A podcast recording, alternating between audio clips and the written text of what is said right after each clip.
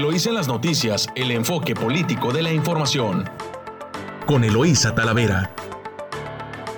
Eloísa en las noticias.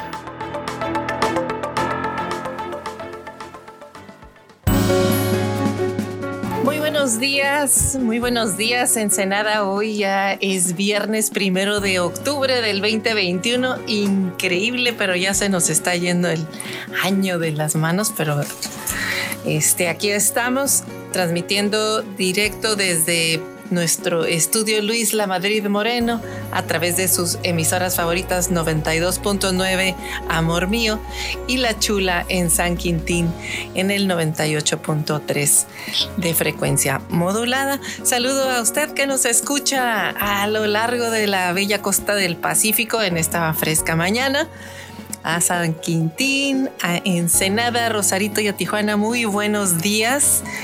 Eh, bueno, es un día con mucha información en el ámbito nacional, pero ¿qué le cuento? Pues en lo local también. Ayer se dieron los relevos de las nuevas autoridades en el estado, en el municipio, en todos los municipios, Mexicali, Tijuana, Rosarito, Tecate, Ensenada y bueno, pues estaremos compartiendo con usted la información eh, del día. Y bueno, para iniciar le preguntamos a Camila, muy buenos días, Camila que nos acompaña en controles y a Yadira en San Quintín.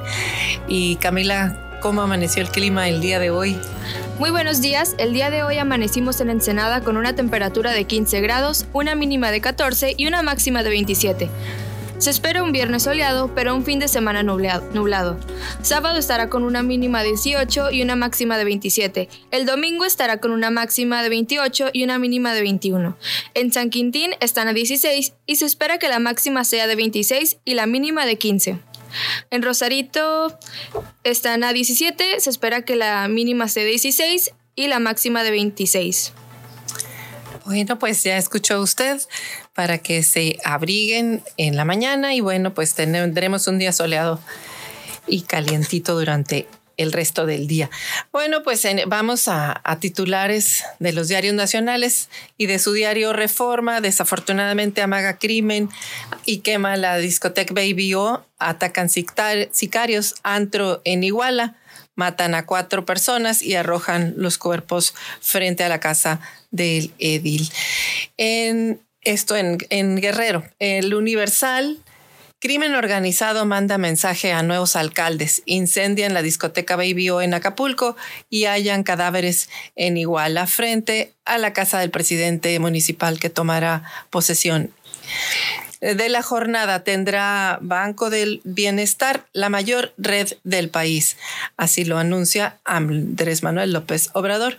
Milenio, la tortura confundió y retrasó la posibilidad de hallar a los 43 de su diario Excelsior, Caro Quintero lidera su cártel, denuncia el FBI. Bueno, pues hasta aquí dejamos este primer avance de noticias. Nos vamos a corte comercial. Regresamos con más información en su emisora favorita 929 Amor Mío. Recuerde que nos puede seguir a través de redes sociales, de nuestro portal eloísaenlasnoticias.com, de nuestra cuenta de WhatsApp 646-288-6104 y nuestras cuentas de Twitter arroba Eloísa Talavera o arroba Elo Noticias. Regresamos. Estás escuchando Eloísa en las noticias. Regresamos.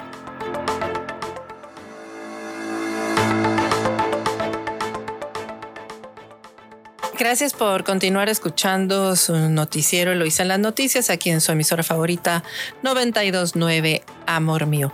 Continuamos con los titulares nacionales y de su diario el financiero anticipa Banjico una mayor inflación y es convergencia la Junta advierte convergencia a la meta de 3%, tomará más tiempo, repite dosis y aumenta la tasa objetivo a 4.75%. De su diario El Economista, ingresos petroleros subieron 110% en agosto por alza en precios del crudo y de su diario La Razón citan a Córdoba por presupuesto excesivo. Es para revocación, señala. Y el diario 24 horas abre el IMSS puerta a los repartidores. Tendrán derecho a guarderías y a atención médica. En, reporte índigo, niñas que no deberían ser madres. En México, el embarazo infantil y adolescente es una grave problemática que no se ha podido erradicar. Cada año miles de mujeres menores de edad dan a luz, muchas de ellas víctimas de violaciones sexuales o matrimonios arreglados. Eh, de su diario La Crónica, con la pandemia ganan los bancos y pierden las aseguradoras. Del Sol de México, cárteles mexicanos se disputan las cárceles. Y de El Heraldo, apertura de padrón, Delgado ubica a conservadores en Morena. El líder del partido acusa de sectaristas y burócratas a quienes se oponen a abrirse a nuevos integrantes. Estos son los titulares nacionales. Nos vamos a los primeros, a los titulares de los diarios locales y tenemos de su diario El Mexicano. Primera plana, Montserrat Caballero Ramírez, defenderemos los derechos del pueblo. Rinde protesta la alcaldesa de Tijuana, hace historia como la primera mujer en ser electa presidenta municipal de Tijuana.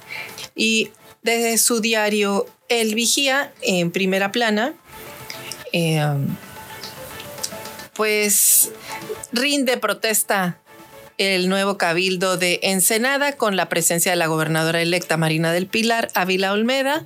Armando Ayala Robles tomó posesión como presidente municipal y también en primera plana matan a balazos a hombre en basurero. Ilegal, desafortunadamente, pues este sí puede ser una lectura para el nuevo presidente municipal, que es el mismo y que dejó los mismos problemas. Y como dice el chiste, si lo recuerda usted, decía el perico, la misma iglesia, los mismos curas y los mismos pecadores. Y en este caso, pues es el mismo ayuntamiento, el mismo presidente y los mismos delitos que dejó sin resolver. A ver si ahora sí se pone a trabajar.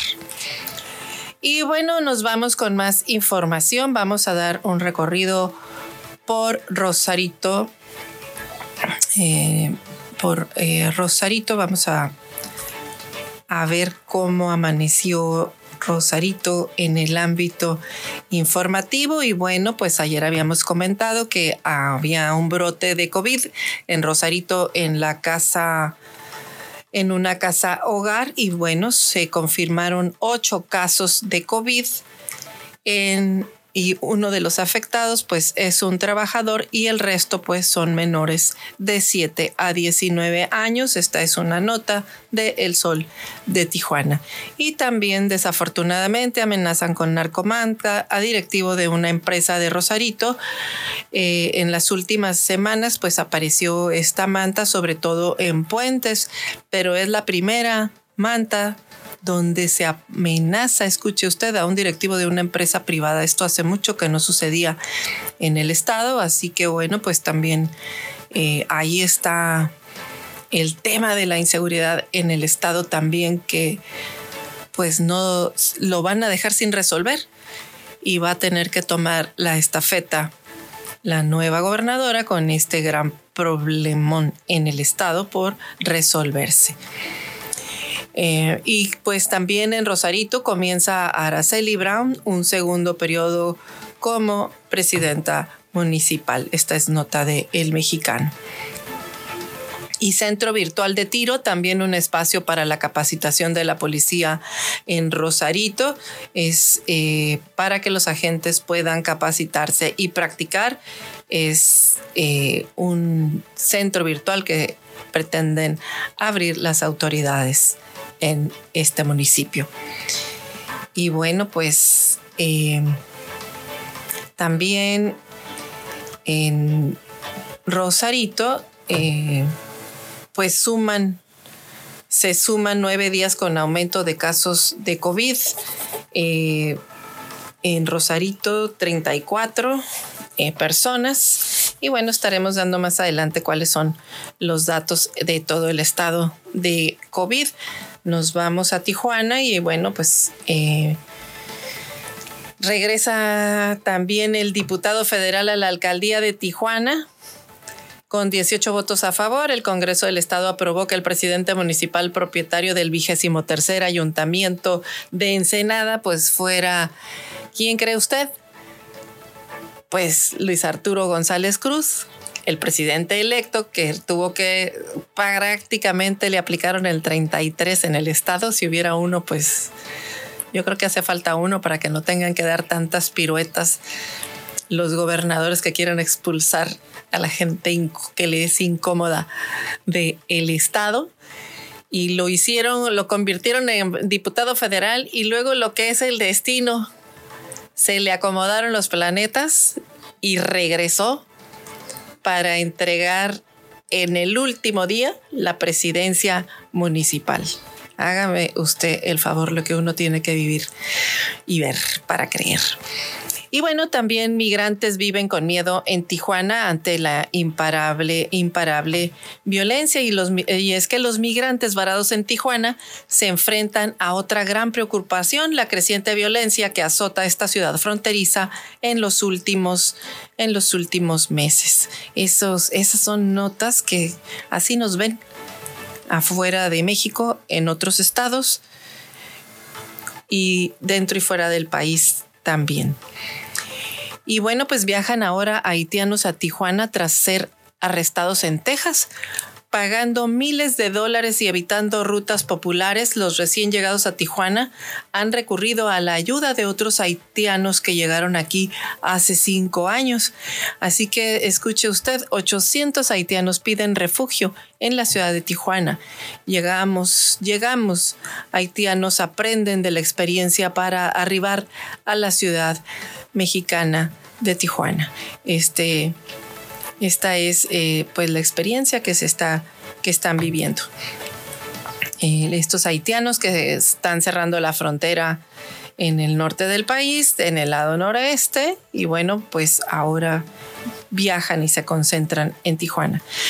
En más información del Sol de Tijuana, están obsoletos el 46% de los sistemas de drenaje en Tijuana. Los 80 años de servicio pues los van dañando. Tijuana tiene que modernizarse y el costo de hacer reparaciones en la red de drenaje y actualizarla es de 5 mil millones de pesos. Hasta aquí dejamos las notas de, de Tijuana. Nos vamos a un recorrido por Mexicali. Y bueno, pues Desafortunadamente asesinan a balazos a un agente policiaco en Mexicali en la tarde de en esta semana, la tarde del jueves en la colonia Mártires de 1906, así lo indican los reportes policíacos. Y bueno, pues siguen las notas de inseguridad en Tijuana, sigue siendo el tema de la inseguridad en Tijuana. Eh, piden a la nueva alcaldía dar prioridad a la seguridad. Les deseo todo lo mejor para Mexicali, para Baja California. Estoy segura de que Norma será una excelente presidenta y por supuesto que va a contar con todo el apoyo, con todo el apoyo, lo dijo Marina del Pilar quien prometió que habrá constante apoyo entre el gobierno del estado y el ayuntamiento de Mexicali para impulsar proyectos económicos y de infraestructura. Bueno, pues por lo menos le da su respaldo, pero pues ahí está un problemón el tema de la inseguridad, que también, si recuerda usted, esta semana también comentamos el acompañamiento que le dio la Coparmex a esta marcha que organizaron los ciudadanos mexicalenses en favor de la paz. Nos vamos a notas de Ensenada del su diario El Vigía. Y bueno, pues este tema de de que matan a balazos a hombre en un basurero ilegal sobre un camino vecinal. Desafortunadamente, eh, se localizó la mañana de ayer, jueves, un cadáver con signos de violencia. Pues no, no se desaparece la violencia en el municipio, a pesar de que en la pasada administración que ahora vamos a tener un refrito, espero que no de la misma, hablaban de un blindaje en seguridad 2021, pero que nos tiene, ¿dónde cree usted? En el top de las 20 ciudades más inseguras del país. Eh, y bueno, pues eh, ahora hay que ser un poquito solidarios y apoyar a la Casa Hogar del Anciano de Ensenada, que va a realizar la décima tercera edición de la Fiesta de la Hispanidad y la Paella este domingo 3 de octubre en el marco de la llamada nueva normalidad. Así que va a ser de tipo drive-thru para llevar porque pues no puede haber eventos masivos porque todavía pues la pandemia sigue vigente.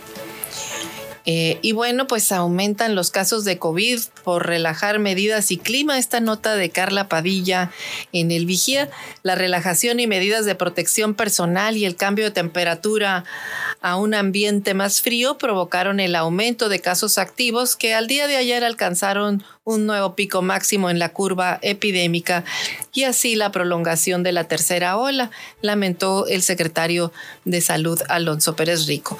Recordó que desde finales de agosto se tenía una tendencia hacia la baja y en los últimos nueve días comenzó a registrarse un repunte que ayer superó el ápice que se tenía con 1.577 unidades.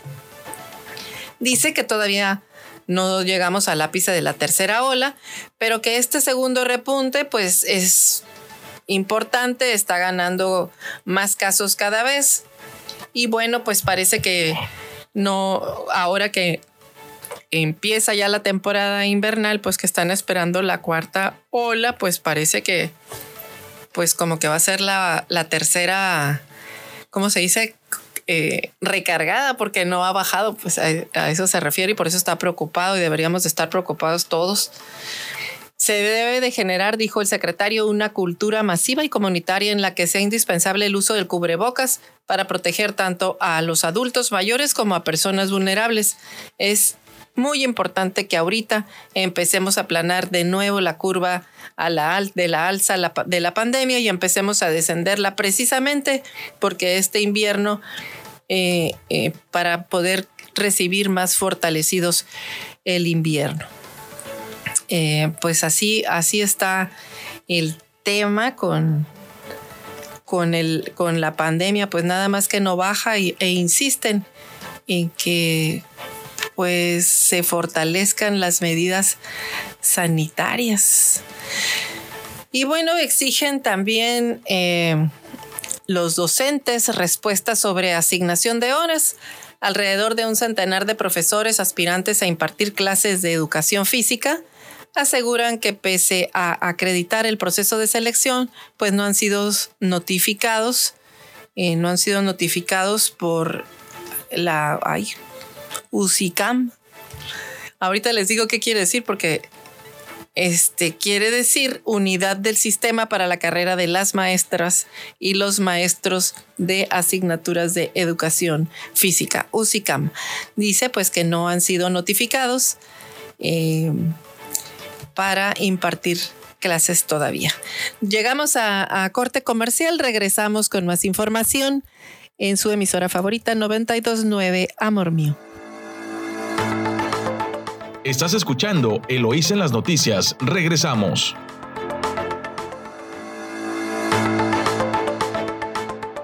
Estamos de vuelta aquí en su emisora favorita 929 Amor Mío. Continuamos con la información aquí en Eloísa en las noticias. Y bueno, estaba viendo, bueno, ahora comentaba con el relevo de los nuevos ediles que van a estar al frente ya a partir del día de hoy, primero de octubre, al frente del gobierno, pues ayer hubo fuertes declaraciones en Tijuana. Eh, Montserrat Caballero dice, no me asusta el crimen organizado. Cuando protestó ayer como presidenta municipal de Tijuana, convirtiéndose en la primera mujer para ocupar el cargo por el voto popular los que estaban allí en, en el evento, que estuvieron presentes, pues dicen que llegó con casi una hora de retraso, obviamente fallas en el protocolo, en el una de las fallas que fue más evidente fue que pues no presentaron a la gobernadora electa entre los eh, invitados especiales, así como que en como el hecho de que también continuaron dirigiendo la sesión después de que ya habían nombrado al nuevo secretario general de gobierno. Así que, eh, pues, entraron con, un, entraron con un tropezón de novatos en la sesión de Cabildo, eh, pero que además, pues, nadie les corrigió ahí, este, de que pues ya había un secretario general electo y era el que tenía que conducir la sesión. Pero bueno, pues así estuvo eh, Tijuana. Eh, hubo pues presencias fuertes en Tijuana. Eh, estuvo Jorge Hank como padre del regidor Juan Carlos, eh, Jorge Astiazarán y Carlos Bustamante también asistieron como empresarios y Kurt Honold como parte del equipo de la gobernadora electa Marina del Pilar estuvieron presentes. no se invitó a expresidentes municipales con esa calidad de expresidentes. Los que asistieron lo hicieron por distintas razones. No obstante, este, pues la ya prácticamente alcaldesa de Tijuana los mencionó como tales después de decir que había tenido un error al no haberlo eh, eh, subsanado, haberlos mencionado al principio del evento, este, los estuvo mencionando.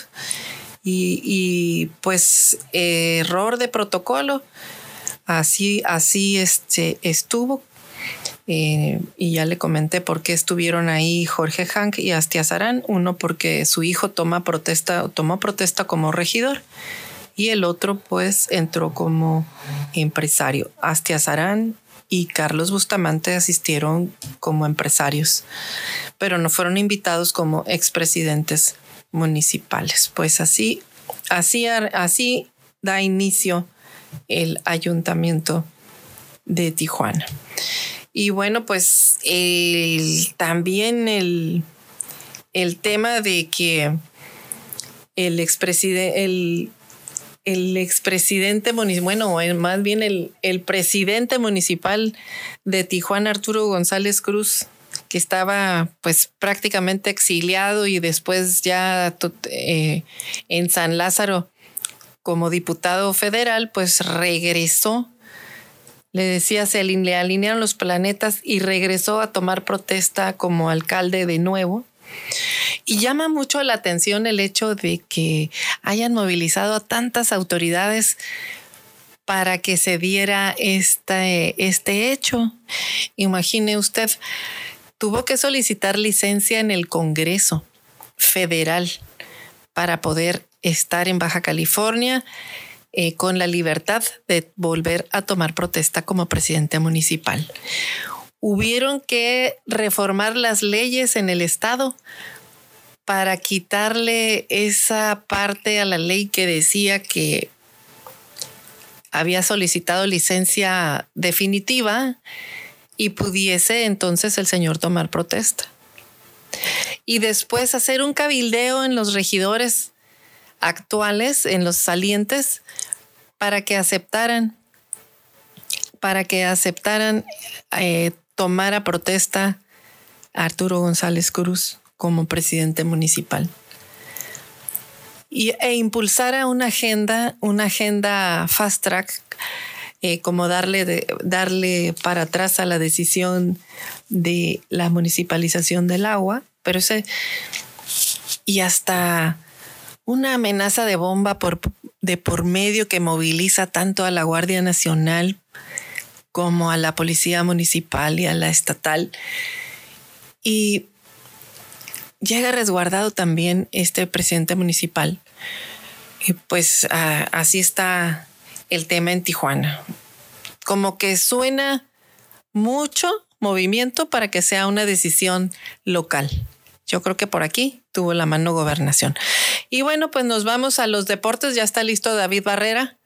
Eh, gracias, David. Buenos días. Adelante con la información deportiva. Muy buenos días. Continuamos en Eloísa en las noticias. Mi nombre es David Barrera y arrancamos con la información deportiva. Comenzamos con el fútbol americano de la NFL pues inició la semana 4 de la temporada regular, donde los bengalíes de Cincinnati vencieron como locales 24 a 21 a los jaguares de Jacksonville en un buen partido de fútbol americano que se decidió hasta el último minuto con un gol de campo a favor de los bengalíes de Cincinnati.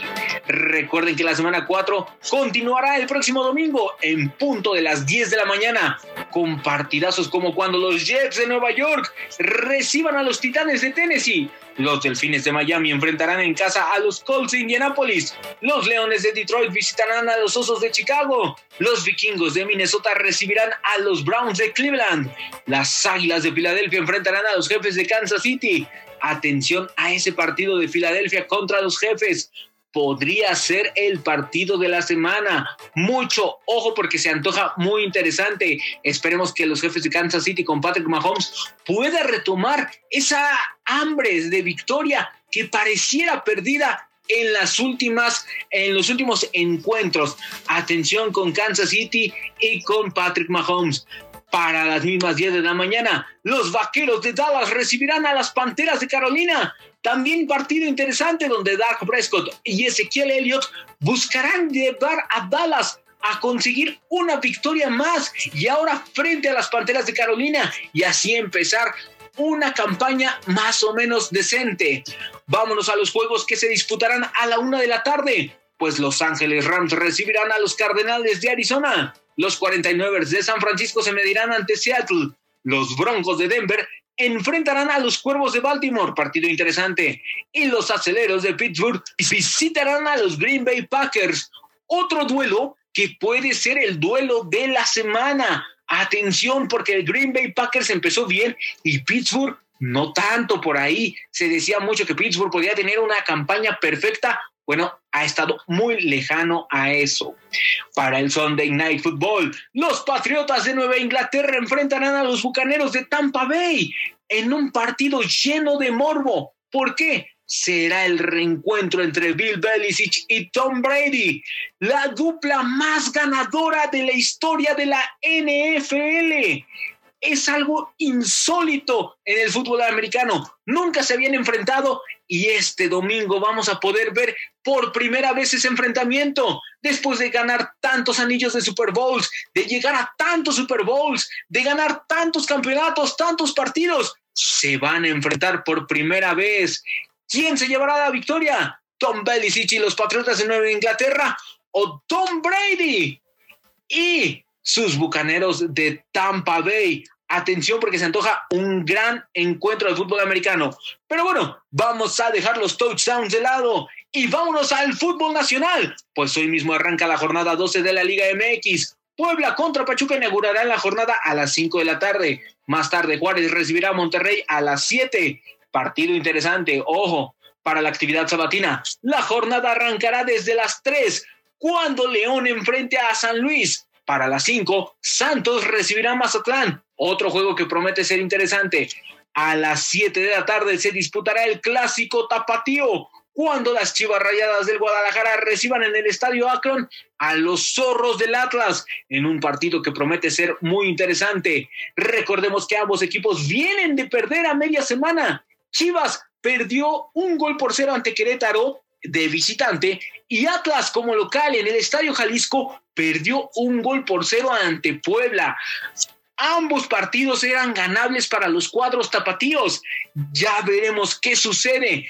¿Quién se llevará la victoria en este clásico tapatío? En esta ocasión, yo voy con Chivas. Creo que Guadalajara puede derrotar al Atlas.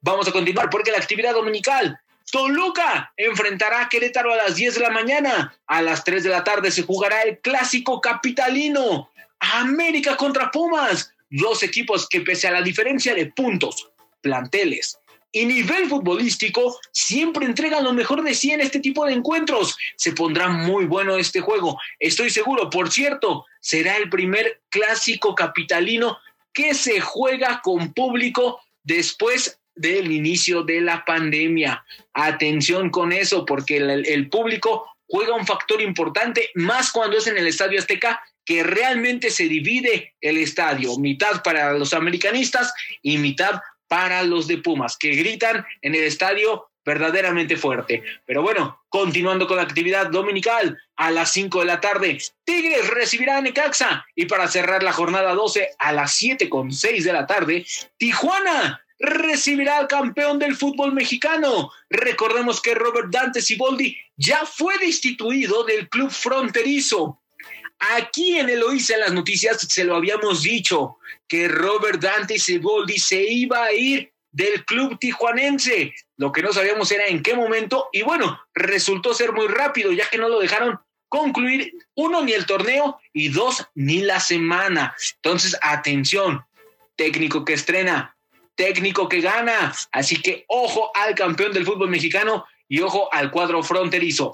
Dejemos el fútbol de lado y vámonos a los home runs pues continúa la pelea por el oeste de la Nacional, donde los Dodgers y los Giants se están dando con todo. Qué bueno que está este duelo entre los gigantes y los Dodgers. Los Dodgers de Los Ángeles vencieron ocho carreras a tres a los padres de San Diego y se llevaron la serie tres juegos a cero. Sin embargo, el equipo angelino sigue debajo de los gigantes por dos juegos, pues anoche vencieron cinco carreras a cuatro a Arizona en la última entrada de un partido sumamente dramático. Tuvo que llegar hasta la novena entrada para que el cuadro de San Francisco se llevara la victoria. Los Bravos de Atlanta derrotaron cinco carreras a tres a los Phillies de Filadelfia y con esto se coronan como campeones del este de la Nacional. Y pues bueno, hasta aquí la información deportiva. Mi nombre es David Barrera y continuamos en Eloísa en las noticias. Nos oímos hasta mañana. Estás escuchando Eloísa en las noticias. Regresamos.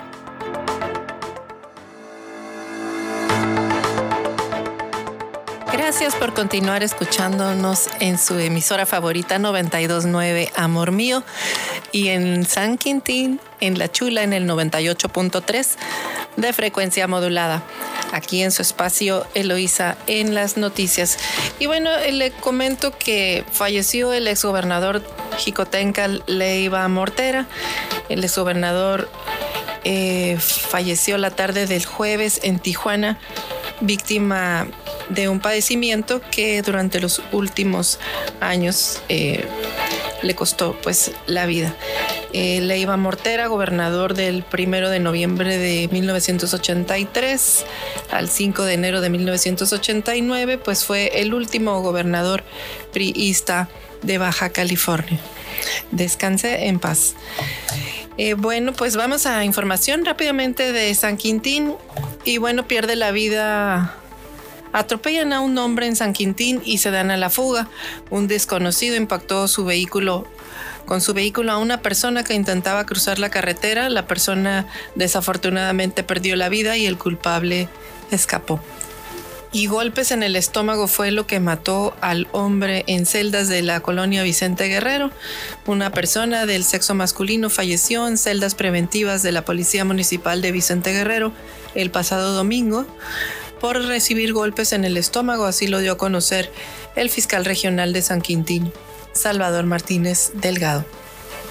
Bueno, pues desafortunadamente falta cuidado y atención en las celdas preventivas eh, y bueno, no saben si estos hechos ocurrieron el pasado domingo cuando la persona falleció, una persona del sexo masculino falleció al interior de las celdas preventivas ah, eh, de seguridad eh, pública municipal después de haber sido asegurado por los agentes.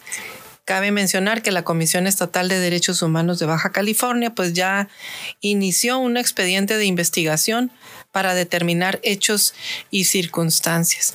Recuerde usted, recuerde usted la nota de ayer que se comentó de un video que se circuló en redes sociales donde sobre la delegación Vicente Guerrero subiendo la cinta asfáltica estaba una patrulla tipo pick-up con una persona esposada colgando eh, y así la estaban transportando colgada de las muñecas y esta persona haciendo un esfuerzo por no ser arrastrado.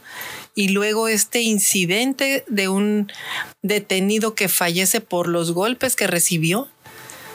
pues qué está, qué trato está recibiendo los ciudadanos por parte de la policía municipal de este nuevo consejo municipal fundacional que ha dado nota más que por los buenos servicios que le presta a la comunidad, por los excesivos sueldos que reciben y la falta de atención. Es, ojalá que este, sí la Comisión Estatal de los Derechos Humanos indague qué está sucediendo en materia de seguridad pública en este nuevo municipio de San Quintín. Bueno, esa es la desafortunadamente la información en San Quintín y también que aumentan 58 casos de COVID en San Quintín. Son los casos activos de COVID-19 que tiene el municipio, así lo dio a conocer el secretario de Salud. Y lo que insiste también es que se continúe con las medidas de sana distancia, de distanciamiento social, si, es, si no tiene que salir, no salga, pero sobre todo el uso correcto del cubrebocas y el lavado frecuente de manos. Con agua y jabón, nada más que 20 segundos bien lavadas, si es que usted no tiene gel. Es suficiente para matar a este, a este bicho. Y bueno, pues sigue la violencia también en el puerto, los robos, una persona fue despojada con violencia de sus pertenencias, dinero en efectivo al salir de un banco. También al mediodía una persona saliendo de una farmacia fue asaltada y por la noche también una gasera fue víctima de atraco. Pues este es el el tema de el blindaje 2021 de seguridad, los resultados que nos dejaron hasta el día de ayer y así recibe el alcalde el municipio de Ensenada con muertes violentas y asaltos a los ciudadanos. Y bueno, pues heredan, eh, en, ya nos, nos movemos a las notas de orden nacional y pues heredan seis gobiernos deudas por 98 mil millones de pesos. Los nuevos mandatarios de Chihuahua, Zacatecas, Sonora, Campeche, Nayarit y San Luis Potosí eh, iniciarán sus administraciones con un déficit de 98.200 millones de pesos. Y es que esto, pues, de acuerdo al análisis del Centro de Estudios de las Finanzas Públicas de la Cámara de Diputados, pues dicha cifra equivale a más del 15% del total de la deuda subnacional eh, del país que al primer trimestre de 2021 pues sumaba 637 mil 274.6 millones de pesos. Eh, en el diario Reforma se había publicado que tras asumir los cargos, los gobernadores alertaron sobre el desastre financiero que recibieron en sus estados y que los tiene sin dinero para pagar las nóminas, pensiones y proveedores. En el estudio se, se, señala que Chihuahua y Sonora pues son los estados que representan los montos más altos de deuda. En el primero asciende a 48.500 millones de pesos y en el segundo a 28.100 millones de pesos, mientras que Zacatecas registra una deuda de 7.800 millones de pesos. Le sigue Nayarit con una deuda de 6.300 millones de pesos. Eh, San Luis Potosí con 4.700 millones y Campeche con 2.800 millones.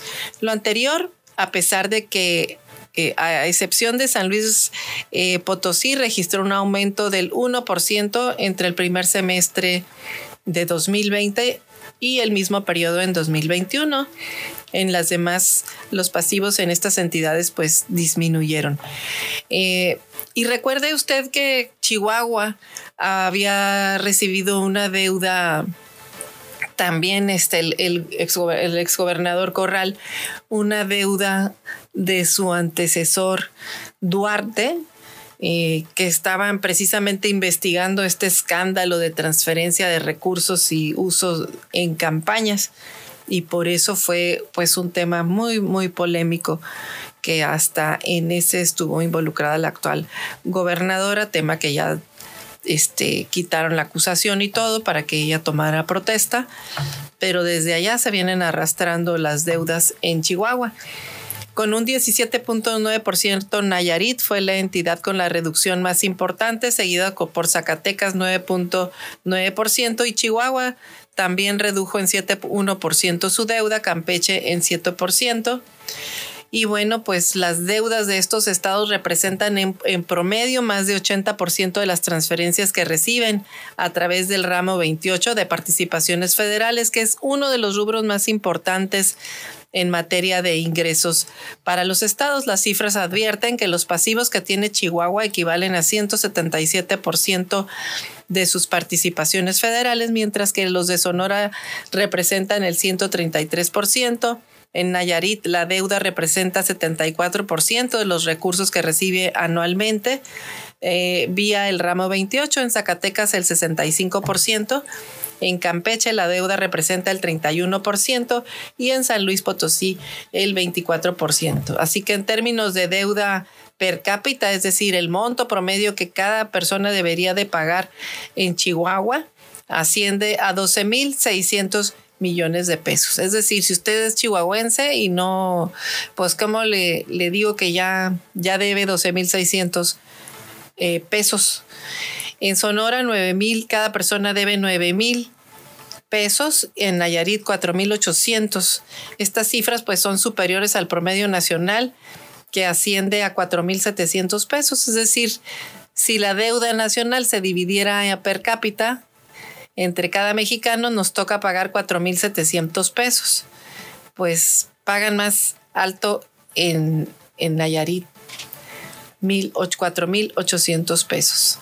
En el caso de Zacatecas, pues es 4.600 pesos y en Campeche, 2.800 pesos. En San Luis Potosí, cada potosino debe 1.600 pesos de deuda pública. Así que bueno, en, los, en estos siguientes días van a asumir el poder los gobernadores de Michoacán, Guerrero y Colima, entidades en las que se registran paros y protestas de policías, maestros y trabajadores por falta de pagos.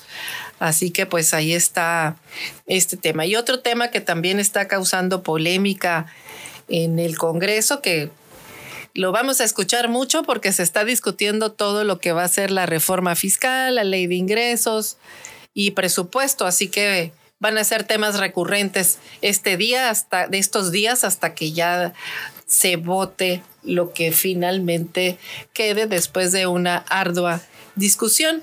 Y vaya que va a haber, eh, ayer estaba, recuerdo que estaba publicado en su diario eh, El Universal que se habían registrado alrededor de 471 cabilderos en la Cámara de Diputados. Estas figuras son eh, figuras que hablan a favor para impulsar temas en las distintas comisiones, temas de interés de distintos, pueden ser económicos, sociales, eh, políticos, de seguridad, depende el, quién, es, quién sea el cabildero. Y eso pues significa que va a haber harta discusión y qué bueno, porque para eso es la Cámara de Diputados, no para que aprueben sin comas el proyecto de presupuesto que manda el Ejecutivo, por lo menos tienen que leerlo los diputados federales y escuchar a las partes interesadas que impulsan cada uno de los rubros o que tienen interés en que el presupuesto federal financie algunos rubros, como seguramente va a ser el apoyo a la salud, el apoyo a la ciencia, aunque no les gusta en este gobierno, eh, y también, eh, por supuesto, a la salud, que también le han recortado, es eh, este, estos tres años son los que menos se ha invertido en salud. Hasta aquí dejamos, nos vamos a corte comercial, regresamos con más información. Recuerde que nos puede seguir en eloisenlasnoticias.com en nuestra cuenta de WhatsApp 646 288 6104. Estás escuchando Eloísa en las noticias. Regresamos.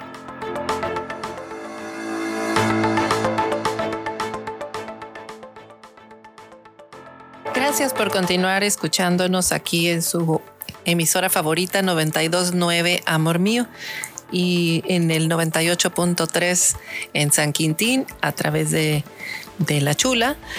Y bueno, eh, continuamos con las de ocho nacionales y bueno, citan a Córdoba por presupuesto excesivo y él contesta es para revocación de mandato. Y es que llega un acuerdo de la Junta de Coordinación Política, eh, un acuerdo por unanimidad. Eh, que dice gasto sin sentido de 19 mil millones de pesos. Merece una explicación, eso dice el PT. Y el PRI pide poner al consejero y que él se defienda.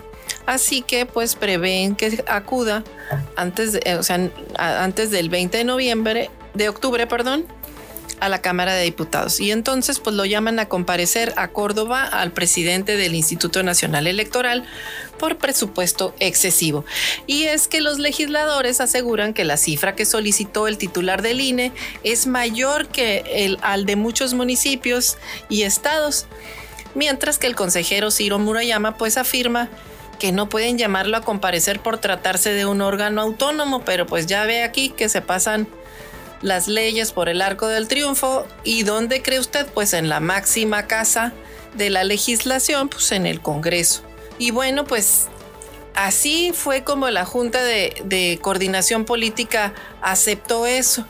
O sea, lo pidió Morena. ¿Y quién cree que preside usted la Junta de Coordinación Política? Pues el PRI, a través de Moreira. Eso, ¿se acuerda que hicieron una alianza y que iban a, respetar la alianza para impulsar una agenda legislativa, pues el PRI ya se les volteó ahí en el Congreso y ya es aliado de Morena, se convirtió en bisagra. Y entonces ahora le dijeron, pues cita a Córdoba, aunque no le corresponde porque no depende del Ejecutivo y ahí está. Le están pidiendo eh, que explique ante el Pleno el presupuesto que solicitó para el próximo año de 18.828 millones de pesos, de los cuales 3.830.45 son para la revocación de mandato y 1.913.13 para la consulta popular. Y bueno, pues eh, al respecto, Rubén Moreira, que es presidente de la Junta de Coordinación Política, determinó invitar a Lorenzo Córdoba por la discusión del presupuesto, por lo que podría acudir este 20 de octubre. Y le aseguro que se va a incendiar la Cámara, ¿eh? van a volar petardos por ahí.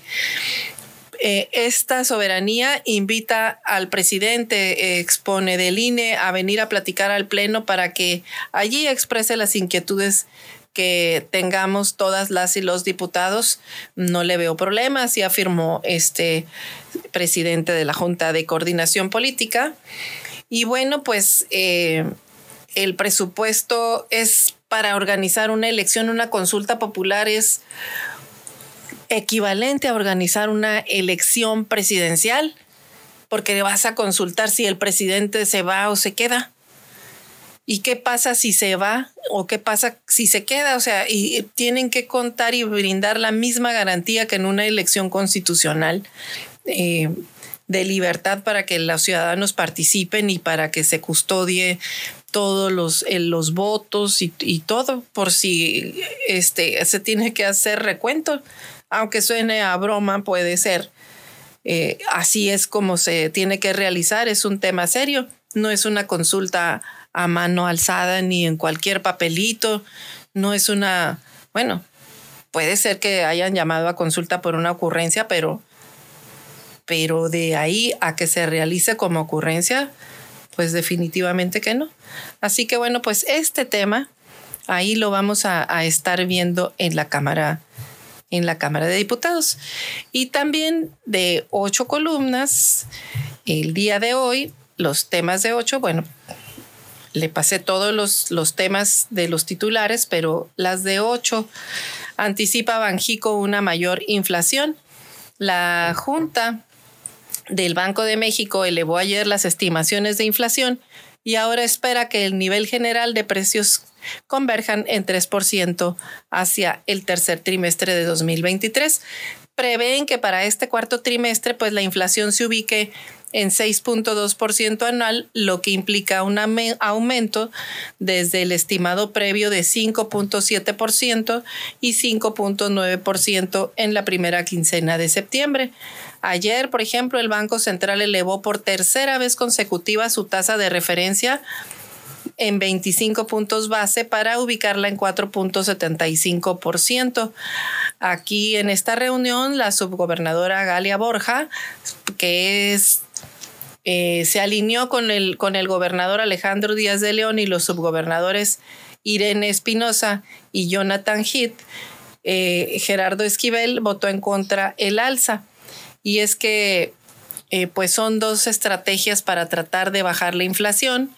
Esta es una estrategia radical, le llaman de tipo halcón, por eso ellos suben para tratar de parar la inflación, pero pues va a estar complicado porque ayer mismo se anticipaba que hasta el precio de la tortilla, que forma parte de la canasta básica, puede elevarse hasta 23 pesos, hasta 23 pesos el, el kilo. Y bueno, otro, a otro que está en, la, en la de 8, le mencionábamos, es también pues... Eh, está en su diario Milenio, pues las niñas, las niñas que no deberían eh, de ser eh, mamás.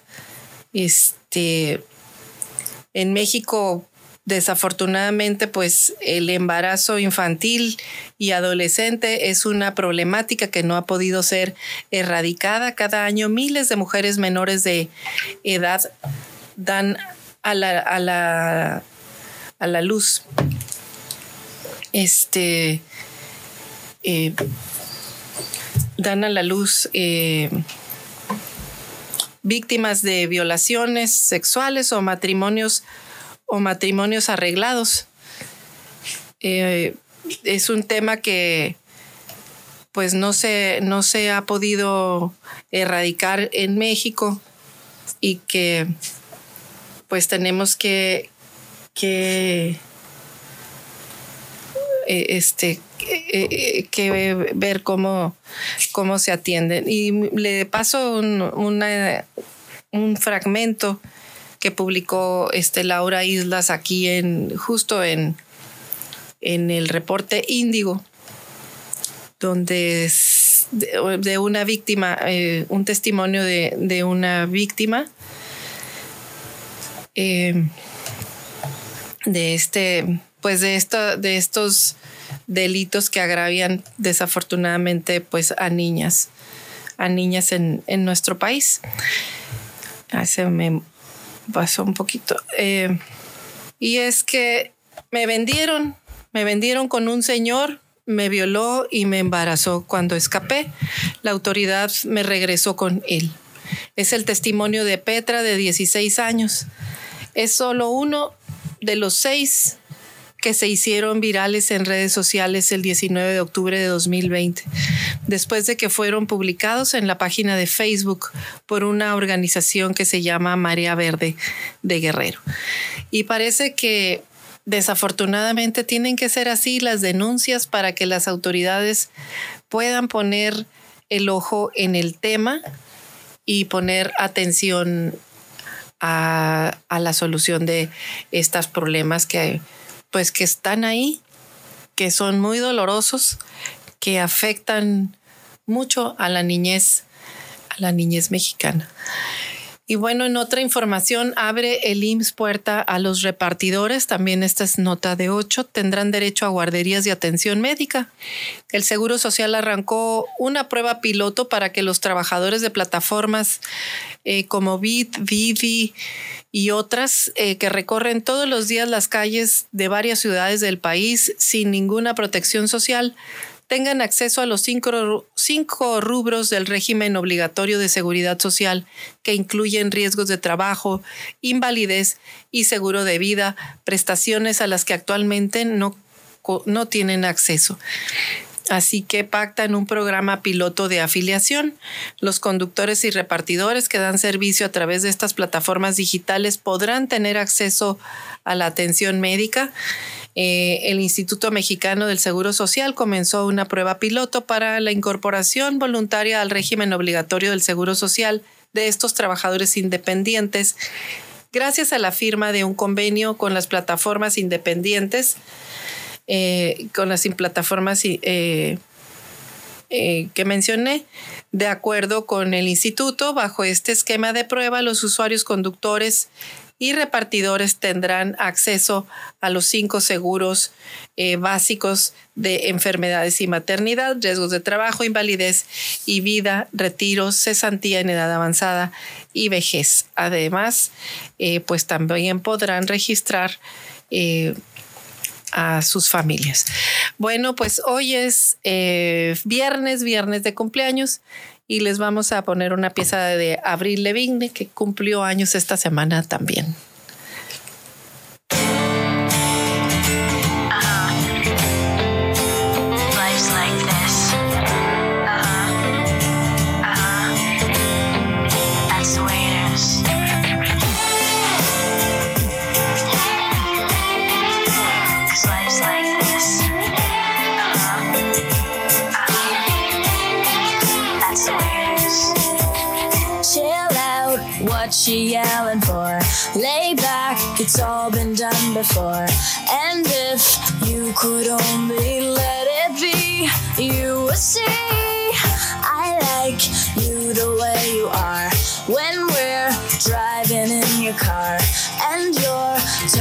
To me